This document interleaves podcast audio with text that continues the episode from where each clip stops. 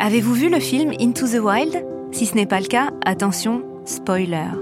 Le héros décide de quitter tout ce qui le rattache à la société et de partir vivre en pleine nature dans le plus grand dénuement. Il réalise alors que les choses sont plus accessibles qu'on ne le croit. Dans Chemin de table, nous partons à la rencontre de Jennifer Bonnefoy, cueilleuse de fleurs et de plantes sauvages en Haute-Savoie. Elle nous a partagé ses connaissances et ses questionnements quant à l'avenir de ces trésors de la nature. Je suis Elisabeth Legal. Passionnée par tout ce qui touche à la gastronomie, nous sommes heureux de vous présenter Chemin de table, un podcast où il sera sujet de transmission, de terroir et de gastronomie. Chaque épisode comprend deux parties où nous mettons en lumière les personnages de cet univers passionnant. Qu'ils soient producteurs ou acteurs engagés pour l'alimentation de demain, leurs propos feront écho au travail d'un chef que nous avons rencontré, pour le plus grand plaisir de vos oreilles et de vos papilles. Il vous reste donc à fermer les yeux et à boire les paroles de nos invités. Dans ce premier épisode, l'une est cueilleuse, l'autre chef étoilé. Ce qui les rassemble, ce sont les plantes et les fleurs sauvages. Bienvenue dans la première partie de cet épisode de Chemin de table.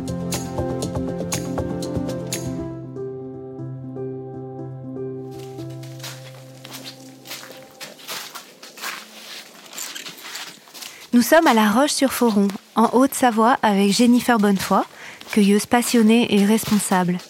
En plus de la cueillette sauvage, elle a choisi de préserver la flore de ces montagnes en produisant des fleurs et des plantes comestibles dans des jardins d'altitude. Bonjour, enchantée.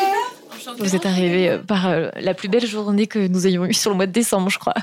La neige est fraîche et le soleil est là. C'est parfait. Alors Jennifer, reprenons un petit peu depuis le départ. Qu'est-ce qui vous a amené aux plantes euh, sauvages? Euh, je crois que l'histoire pour moi avec les plantes, elle est assez simple. Euh, je suis native de la Haute-Savoie. J'ai longtemps parcouru les montagnes. En famille, on, on était en, en permanence euh, dehors et en permanence en montagne. Et puis, euh, le sommet a toujours été plus ou moins l'objectif, euh, jusqu'au jour où je me suis rendu compte que, en plus de mes chaussures et de mon sac, je glissais un, petit livre de botanique et que si j'atteignais pas le sommet. Ce qui devenait le plus important pour moi, c'était d'avoir fait la découverte d'une plante. C'était hum, aussi de, découvrir euh, comment la récolter, à quel moment, comprendre à quoi elle pourrait me servir et est-ce que oui ou non je la ramenais à la maison. Et justement, sur la période de récolte, est-ce que vous pouvez nous en dire un peu plus sur les, périodes où vous allez récolter euh, dehors ou plutôt sur euh, votre jardin? Alors oui, en effet, aujourd'hui, il y, a vraiment deux volets pour moi. Il y a cette partie récolte au jardin qui va commencer assez tardivement, euh, finalement plus tardivement que les plantes sauvages. Euh, au jardin, donc je pense que j'attaque les récoltes, on va dire euh, courant juin, parce que quand même je suis assez haut en altitude. Donc euh, à partir de mi-juin, je peux commencer les premières récoltes pas avant. Et en ce qui concerne les cueillettes sauvages, la toute première, j'attaque avec l'ail des ours. Et chez nous, c'est plutôt souvent fin avril. Derrière, il va y avoir le sureau, le tilleul. Euh, il y aura eu les orties aussi entre-temps, etc. Et du coup, vous évoquiez tout à l'heure un, livre de botanique que vous glissiez dans votre sac. Qu'est-ce qui vous a amené à mieux connaître à part ce livre? Est-ce que vous avez fait une formation? J'en ai fait plusieurs. J'ai eu la chance euh, de pouvoir avoir une formation avec euh, des cueilleurs professionnels au Savoyard, donc qui sont vraiment sur, euh, sur le terrain euh, et qui ont, ont, pu me transmettre des choses, euh, notamment Gilio Birgari, qui travaillait du côté de, des Aravis. ensuite, j'ai pu aller dans un CFPPA qui forme les professionnels en agricole. donc ça, c'était dans le Jura.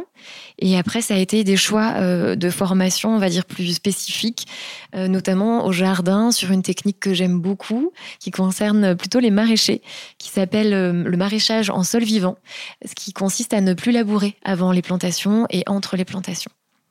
Euh, donc voilà, au fil du temps, en fait, c'est des choix culturels qui, euh, qui viennent euh, dicter un peu mes choix de formation maintenant, mais elle est, elle est continue, en fait, la formation. Est-ce que c'est proche de la permaculture? Euh, on, est sur un autre registre sur le, maraîchage sol vivant. On est vraiment sur quel type d'amendement on va apporter, comment on laisse en place euh, un, réseau de champignons, comment, euh, donc invisible à nos yeux, euh, sous terre, comment on laisse les vers de terre structurer notre sol.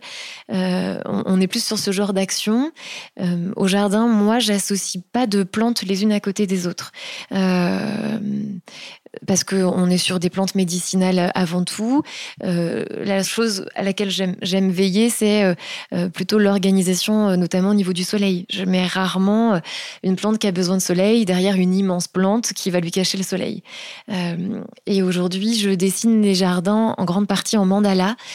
Donc, j'ai une vigilance importante sur les portes sud, nord, est et ouest et quelles quelles sont, euh, en tous les cas, la, priorité pour telle plante euh, et, pourquoi elle sera plutôt au sud ou plutôt au nord.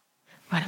Donc ça va être de l'agriculture euh, régénérative. On préserve les sols, on ne fouille pas la terre, mmh. on préserve les micro-organismes. Oui, de préférence. Il y a quelque chose autour aussi d'une agriculture un peu énergétique, avoir, euh, avoir tout un écosystème euh, autour, c'est-à-dire qu'il y, a une forêt autour du jardin. Euh, enfin, c'est important. Il y a de l'eau, il, y a tous ces, ces données-là qui sont vitales pour l'équilibre. Il y a des ruches. Voilà. On voit qu'il y a un regain des plantes sauvages et des fleurs sauvages dans les assiettes.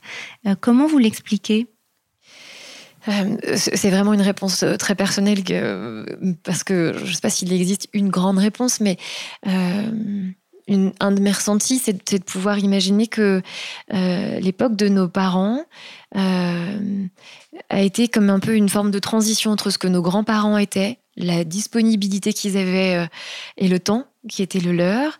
Euh, moi, je, vois la génération de mes grands-parents être très disponible. Euh, donc, avoir du temps pour aller récolter, pour euh, s'informer, pour parler avec les anciens des villages, comprendre l'usage des plantes. La génération de mes parents, je crois que la vie a commencé à aller beaucoup plus vite, avec d'autres exigences, d'autres attentes sur les loisirs, sur les vacances. et on a perdu ce contact. En parallèle, je crois que la pharmacopée s'est beaucoup développé et qu'il y a eu des grands progrès de la médecine euh, et qu'on s'est éloigné tout doucement de là où venaient les médicaments à l'origine pour aller plutôt vers des molécules et qu'aujourd'hui on est un peu à la croisée des chemins où peut-être qu'un tout est nécessaire et rien euh, à l'extrême parce que c'est là où il y a un, risque potentiel. Le meilleur des deux mondes. Oui, et un mariage de tout ça en fait. Pensez-vous que les gens vont euh, commencer à remettre dans leurs assiettes au quotidien les plantes et les fleurs sauvages ou c'est vraiment encore surtout de l'exception? J'ai l'impression d'avoir euh, dans ma clientèle, alors ça reste, je pense, un tout petit panel, hein, euh, trois types de personnes. Ceux qui savent pas du tout ce que c'est, quand je leur présente des pétales de bleuet et de calendula, euh, euh, ils me demandent ce que c'est et qu'est-ce qu'ils peuvent en faire. Euh, et donc, dans cette catégorie-là, il y aura ceux qui me diront bah, Moi, non merci, je m'imagine pas ou je me projette pas avec ça dans mon assiette. L'autre, peut-être partie qui pourrait me dire Ah, bah, ok, je vais essayer, comment je l'utilise j'ai ceux qui arrivent euh, dans la deuxième, euh, deuxième sous-groupe qui va me dire Ah, mais super, vous avez des pétales de bleuet et de calendula, j'adore, je vous les prends. Donc, eux, ils sont conquis. Euh, et, peut-être qu'on a ceux qui, qui savent ce que c'est, mais qui disent En fait, je m'en sers pas tant que ça. parce qu'il y a une forme d'effet de mode et qu'il y a ceux qui y croient, il y a ceux qui ont envie, et puis il y a ceux qui suivent un peu le mouvement, quoi. Ouais. Et au-delà de l'aspect euh, médicinal, il y a également le, plaisir. Vous, vous vendez mm. des tisanes également. Et donc là, il y a le parfum et, l'envie de changer de ces tisanes habituelles également. Euh, oui, il y, a, cette notion de plaisir dans le sens où, en plus, moi, je suis euh, agricultrice. Donc, un des... dire, un des points de vigilance que j'ai quand je compose une tisane, c'est avant tout qu'elle sente bon, qu'elle soit agréable en bouche et qu'elle aille chercher des fonctionnalités euh, dans les grandes lignes de ce qu'on connaît sur une plante médicinale. Euh, la polémique qu'on connaît sur euh, les herboristeries et les herboristes ne me permet pas de dire que ça permet de résoudre quelque chose. donc même si j'en ai une qui s'appelle Dans les bras de Morphée, avec le souhait qu'elle facilite le sommeil, en aucun cas on pourrait signifier que ça va résoudre une problématique autour du sommeil. Mais c'est une tisane, dès qu'on la compose, elle a de la marjolaine à coquille, des grains de lavande, du tilleul. Enfin, on, est bien, rien qu'en la sentant et en la regardant. et dans chaque sachet de tisane, moi, je m'attache à, à mettre des plantes entières. C'est-à-dire qu'aujourd'hui, on sait quand même que plus une plante va garder euh, euh, son côté entier, plus elle va garder aussi sa médecine. Donc là, on est vraiment sur quelque chose d'intéressant parce que euh, si vous vous dites, bah, cette feuille d'ortie est trop grande pour ma tasse de tisane, je vais, je vais la diviser. Mais il vaut mieux la diviser en instantané plutôt que d'avoir quelque chose qui, qui est déjà broyé pour vous, en fait, et peut-être broyé depuis plus d'une année dans un petit sachet. Donc voilà, l'idée c'était de proposer un produit euh, comme on ferait à la maison, comme nos grands-mères faisaient, euh, en respectant la tradition, l'usage ancestral, euh, pour respecter aussi nos organismes en fait, in fine. C'est comme manger des produits de saison parce qu'on sait qu'une tomate gorgée d'eau nous aide mieux l'été que l'hiver et qu'on en a besoin parce qu'on a besoin de s'hydrater l'été. Donc ça, fait un peu miroir à, ce type de pratique oui, l'idée c'est de respecter nos cycles biologiques, c'est-à-dire que je je vais pas, euh, je enfin je vends pas beaucoup de tisanes en été euh, parce que les gens ont plutôt besoin de se réchauffer en hiver. Chaque moment de l'année, euh, notre énergie est pas la même et il faut vivre avec ça. Pourquoi les chefs, vous pensez, ont un intérêt à réintégrer ces produits oubliés? Parce que je, je crois que vous vendez en direct particulier, mais également à des cuisiniers, à des boulangeries. Aujourd'hui, oui, sur l'activité du jardin, il y a une partie que je peux livrer en frais.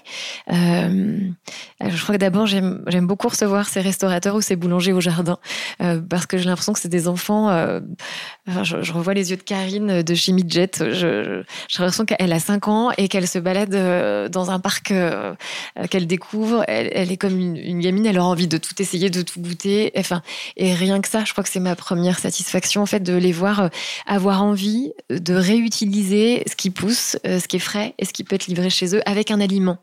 Euh, eux, ils vont avoir tout de suite, intuitivement, une association qui va venir. Quand je leur fais sentir le périlla pourpre, euh, ils savent exactement où ils vont aller avec ça. Et, je crois qu'ils savent qu'ils peuvent développer autre chose. ils peuvent se faire plaisir, ils peuvent être dans une créativité que peut-être la cuisine de nos parents nous a pas toujours transmis. Et donc on, retrouve un second souffle en fait, je trouve dans la cuisine grâce aux plantes médicinales. Alors c'est vrai que quand on monte en voiture pour vous rejoindre, on a un paysage qui est euh, féerique et je pense que le jardin doit être euh, encore plus féerique euh, certainement au moment où ça pousse. Là, il est en train de dormir, mais ce côté féerique et proche de la nature contribue, j'imagine, aussi à l'histoire que vous racontez. Oui, oui, je pense qu'en effet, quand on arrive au, jardin, euh, entre les dessins en mandala, entre la grande terrasse centrale euh, qui est au cœur du soleil, en fait, principalement, euh, avec un énorme hamac, on sait qu'on aurait bien envie d'y rester quelques heures juste pour apprécier la vie je, crois que voilà, c'est un contexte, mais c'est aussi l'énergie que j'y mets. C'est-à-dire que j'aurais pu faire le choix euh, d'avoir un jardin avec des grandes lignes de culture euh, très droites, euh, où tout serait bien organisé. Aujourd'hui, il y a un peu de tout. Il y a un peu de tout. Il n'y a pas énormément de, de plans, mais il y a énormément de variétés. Et ça, j'y tiens. Et c'est un véritable art de vivre où vous disiez tout à l'heure, ralentissons, regardons autour de nous ce qu'il y a dans la nature plutôt que de courir euh, euh, dans une course effrénée. Il y avait ça au début du projet. C'est pour ça que j'ai en effet opté euh, et que je suis passée d'une autre vie à celle-ci en me réorientant il y a maintenant trois ans. il y avait cette volonté de ralentir, cette volonté de recon, connecter, recontacter, je crois même quelque chose de l'intérieur qui va vite. Euh, et dans la folie du monde qu'est le nôtre, je me rends compte qu'avoir une entreprise, être euh, seule à la gérer, en fait, la folie est revenue. Donc, c'était une, belle philosophie de départ et qu'en fait, euh, l'urgence est à nouveau là et la société capitaliste me rattrape à nouveau. Avant, je travaillais en protection de l'enfance. J'ai pendant 15 euh, années exercé le métier de psychologue pour enfants et adolescents, avec euh, la casquette de thérapeute familial aussi, en systémie. Et cette vision d'un modèle systémique qui considère que euh, on fait partie d'un ensemble et d'un tout et qu'il suffit de changer un élément pour que le reste doive se réorganiser était déjà dans mes prédispositions pour aller vers le jardin et, parle exactement de ce qui s'y vit en fait le jardin, un endroit de, reconnexion aussi avec sa famille, avec la terre. Oui, j'ai un petit garçon qui a 6 ans et qui passe sa vie euh, de début juillet à fin août à courir euh, pieds nus dans un jardin, euh, dans tous les sens, s'il en a envie, s'il en a besoin. parce qu'à travers ses pieds, je pense qu'il y a quelque chose qui se décharge dans la terre et qui peut être accueilli autrement que, que ce qu'un parent peut faire. Et c'est vrai que ce, manque de connexion avec la terre, où les urbains sont souvent en basket sur du béton, euh, vous allez essayer de le casser un petit peu en ouvrant votre jardin euh, à partir de l'année prochaine, c'est ça? C'est ça. Un, des, euh, un des souhaits euh, qui a toujours été là en créant le jardin était de pouvoir avoir une forme de.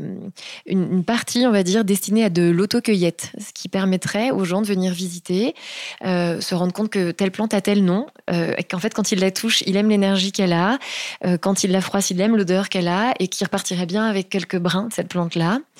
Donc aujourd'hui, il y a toujours cette volonté d'ouvrir le jardin. Peut-être que ce jardin en autocueillette est encore pas euh, euh, bien abouti pour moi, mais la volonté reste la même. Euh, et donc, on ira probablement plutôt vers des contes euh, des contes botaniques pour raconter euh, l'histoire d'une plante, euh, sa vie, pourquoi elle ressemble à telle chose, à quoi elle nous fait penser, pourquoi elle se réfère à un organe en particulier, qu'est-ce qu'elle va aider dans notre organisme si on la consomme. voilà, donc plutôt des histoires autour des plantes et quelque chose autour de allier mes deux fonctions. Parce que le métier de psychologue a encore été là après le jardin, il est revenu, il s'est représenté à moi, donc je suis encore en poste aujourd'hui euh, pour avoir un espèce d'écosystème euh, complet pour moi aussi. Euh, et donc, du coup, je pense qu'il y aura quelque chose de thérapeutique aussi au jardin à un moment donné autour de autour des plantes. Je ne je saurais pas encore comment le, définir, mais pouvoir faire de la thérapie au jardin, hiver comme été. L'idée, c'est de reprendre le temps d'écouter ce qu'il y a à l'intérieur, de le faire en accord avec l'ensemble, parce que parce que des fois on le fait juste avec soi-même et que ça peut résonner, euh, ça peut résonner différemment. Euh, il y a aussi la volonté de, pouvoir mettre les mains sur une plante et de sentir euh, ce qu'elle nous fait éprouver. Il y a aussi la volonté de peut-être permettre aux gens d'arracher et de désherber s'ils ont besoin d'enlever quelque chose profondément à l'intérieur d'eux. Peut-être de planter si au contraire en fait il y a besoin de faire germer quelque chose et que il faut accompagner ce mouvement par du concret, être à la fois dans cette notion de, euh, de pensée et à la fois dans, dans le faire. Donc vous cultivez votre jardin, vous allez encourager les gens à cultiver leur propre jardin également. Mhm.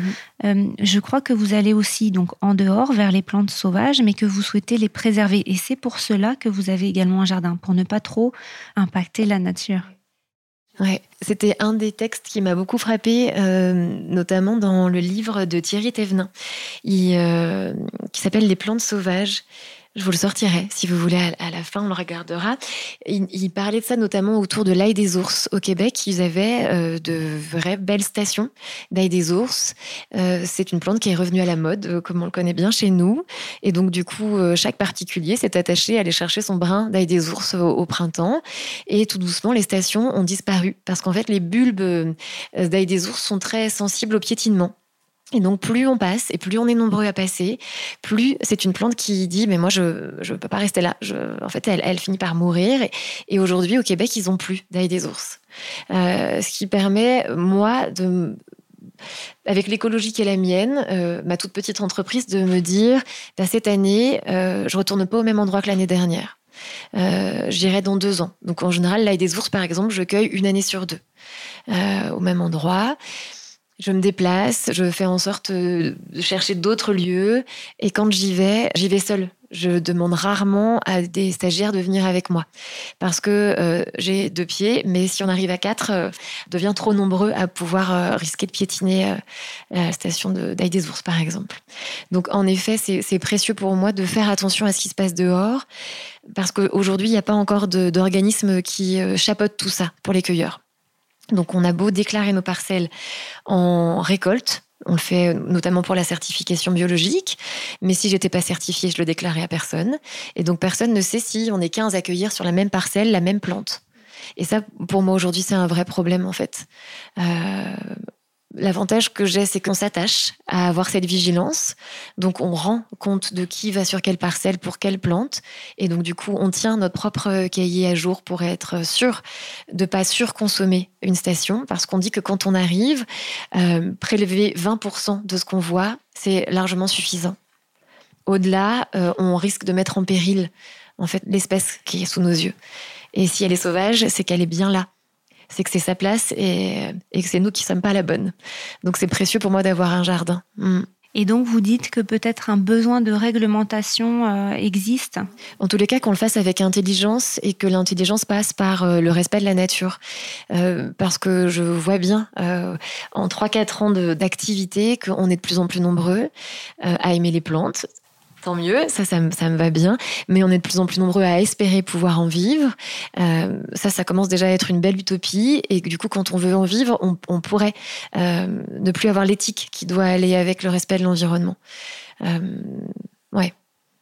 Alors, je vous dirais peut-être pas ça sur des aiguilles de sapin, mais parce que je vois, je vois, tous les sapins autour là. Mais pour le coup, en effet, sur des plantes plus fragiles je pense qu'il y a une vraie vigilance. Euh, il faudrait qu'on puisse s'organiser différemment que, que l'organisation qui est la nôtre aujourd'hui. Et je vois que vous avez un site internet un jardin sous les étoiles.net. On peut y retrouver euh, les livres références euh, ou des recettes. Je mets rarement des recettes parce que je, suis très gourmande à la maison, mais j'ai peu de temps à passer sur l'ordinateur.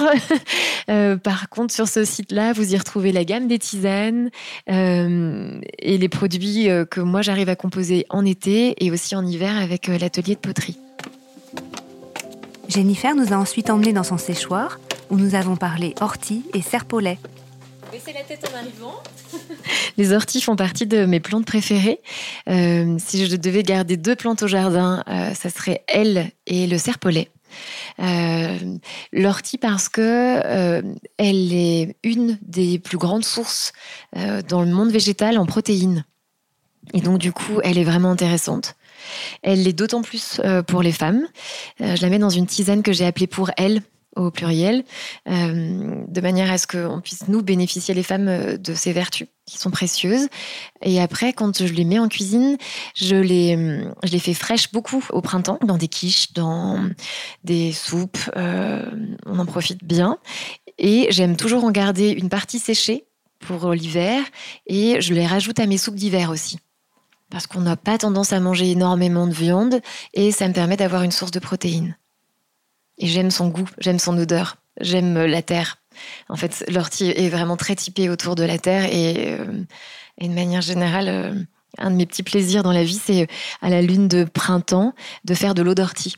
Donc je la laisse infuser pendant deux trois jours à la pleine lune et du coup je la consomme à l'issue de la pleine lune. Mm. C'est une petite recette de, de potion magique. J'avais envie aujourd'hui de vous dire un, petit mot sur le serpolet, qui est le, le thym des montagnes. En tous les cas, on l'appelle comme ça chez nous. Euh, je trouve qu'il a, euh, euh, il a besoin d'être plus reconnu à certains égards. On, on, l'appelle thym sauvage et en patois savoyard, on l'appelle possette. Et pour préparer un peu l'interview, j'ai regardé deux, trois trucs et en slave, c'est très très beau, j'ai trouvé. Il l'appelle petite âme de mer. Euh, et en effet, je pense que cette plante me plaît beaucoup parce qu'elle est très réconfortante. C'est donc un, thym, mais qui pousse euh, plutôt ras le sol.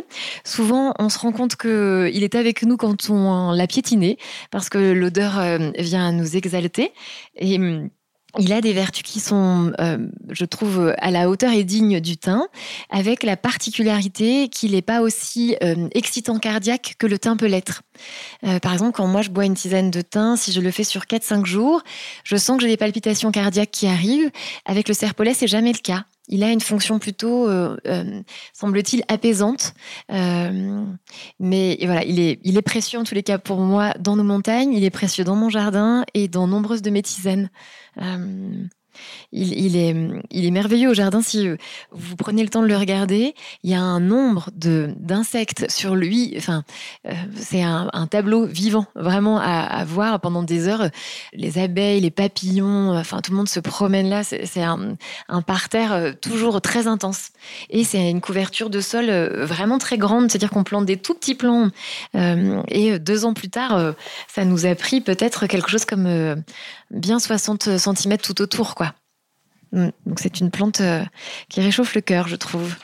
Vous nous avez ouvert l'appétit avec l'ortie et le serpolet. Si nous souhaitons en savoir plus, est-ce que vous avez un livre de référence à nous recommander? Il y a très vite eu euh, cet ouvrage assez complet et assez simple euh, qui, euh, qui s'appelle 350 plantes médicinales, où moi je pouvais retrouver la flore notamment alpine, qui est quand même typique. C'était assez intéressant et assez facile de les identifier. Et on retrouve sur chaque page à la fois une image vraiment qu'une photo et à la fois plutôt une planche botanique. Et donc les deux euh, clés de lecture permettent euh, d'avoir un peu moins de chance de se tromper quand on récolte des plantes et qu'on ne les connaît pas encore. Euh, ça, c'était c'était ma petite Bible quand je me baladais en montagne. La spérule odorante, ça c'est génial. Elle est terriblement dure à faire sécher et donc faut pas faire de bêtises parce que sinon il y a de la coumarine qui, qui se révèle et du coup on pourrait s'intoxiquer. Mais elle est géniale cette plante. Je rebondis du coup sur ce point intoxication pour peut-être faire le parallèle avec les particuliers qui voudraient cueillir des plantes. Moi, je, suis ravie qu'il y ait un regain euh, d'intérêt pour, euh, euh, pour les plantes médicinales, pour la nature, pour les plantes sauvages, pour ce qui pousse autour de nous, avec lequel on, peut composer. Euh, clairement, le, contexte actuel nous dit euh, revenez au local, euh, enfin, et ça c'est précieux comme info. Par contre, il faut à la fois pas faire n'importe quoi dans l'intérêt de la nature et, dans le nôtre à terme. C'est-à-dire que trop cueillir quand on arrive sur une station, ça serait une erreur. Et la deuxième erreur possible, c'est de mal reconnaître ou mal identifier une plante. Donc vraiment, si j'avais un, conseil, c'est quand vous arrivez quelque part, regardez bien ce qui se passe, regardez s'il y a une forêt autour de vous, regardez si vous avez les pieds dans l'eau, regardez s'il y a beaucoup de vent, si c'est un endroit ensoleillé, euh, comptez à peu près le nombre de fleurs euh, que vous avez euh, envie de cueillir dans les, le mètre carré qui est face à vous. Et si vous en trouvez 100, vous pouvez vous dire que vous avez le droit d'en prendre 20 et pas plus. Et les infos plutôt autour de la météo ou de l'ensoleillement, etc., vont vous donner aussi des, clés de lecture pour vous dire, ben, on est sur de la reine des prés, bien sûr, on a les pieds dans l'eau. Euh, enfin, ces trucs-là qui font que c'est plus facile à reconnaître parce qu'on on sait regarder autour de nous, quoi.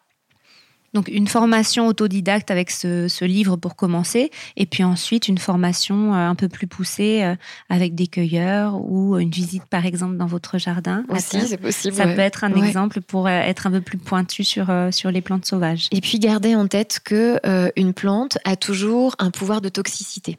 C'est-à-dire qu'une plante qui est toxique pour moi, elle ne le sera pas pour vous. J'ai pris l'exemple de la reine des prés. Moi, vous me faites boire une tisane de reine des prés, j'ai le foie à l'envers en l'espace d'une demi-journée. Euh, je sais que c'est pas une plante qui me convient. Pour autant, elle convient à 99% euh, de la population française, on va dire. Je, dis des bêtises hein, dans les chiffres, mais l'idée c'est ça, c'est rester à l'écoute de vous quand vous consommez quelque chose, parce que euh, on peut être attiré par quelque chose ou avoir envie d'essayer, mais on peut ne pas en avoir besoin. Et le corps, lui, il sait nous dire s'il a besoin. Et ça nous ramène au héros de Into the Wild qui hmm. pense manger une plante, eh qui en mange une autre et qui euh, finalement euh, hmm. euh, en meurt. Et eh oui. Oui, c'est pas anodin. elles sont belles, ces petites fleurs ou ces plantes. On a très envie d'aller à leur rencontre, mais pas n'importe comment. c'est voilà, précieux. Elles ont un fort pouvoir, oui. mais il faut savoir le maîtriser. Elles sont encore là. Hein. Enfin, je, pense qu'il faut qu'on retienne ça. Quoi. elles nous survivent. Elles ont traversé mm. les âges malgré nous et elles seront certainement encore là au-delà. Je le souhaite. Merci Jennifer pour cet entretien et de nous avoir accueillis dans ce petit paradis. Merci à vous. C'était Chemin de table, un podcast qui met en lumière des personnes inspirantes autour de leur passion commune pour une gastronomie authentique et responsable. Nous espérons avoir éveillé votre curiosité et vous avoir donné envie de mieux consommer et de mieux manger. Cet épisode a été réalisé par Romane Grelot et Elisabeth Legal, avec l'aide de Clémence Villedieu, monté et mixé par Bernard Natier et mis en musique par Michael Avital. Merci à Jennifer Bonnefoy pour son accueil et le partage de ses savoirs. La deuxième partie de cet épisode sur les fleurs et les plantes sauvages comestibles est déjà en ligne. Il vous emmène à la rencontre du chef étoilé Hubert Chanov, situé lui aussi en Haute-Savoie et connu pour sa cuisine des plantes et des fleurs sauvages. Vous pouvez vous abonner à Chemin de Table sur toutes les plateformes de podcast. N'hésitez pas à nous laisser des commentaires et des étoiles et à en parler autour de vous. À bientôt!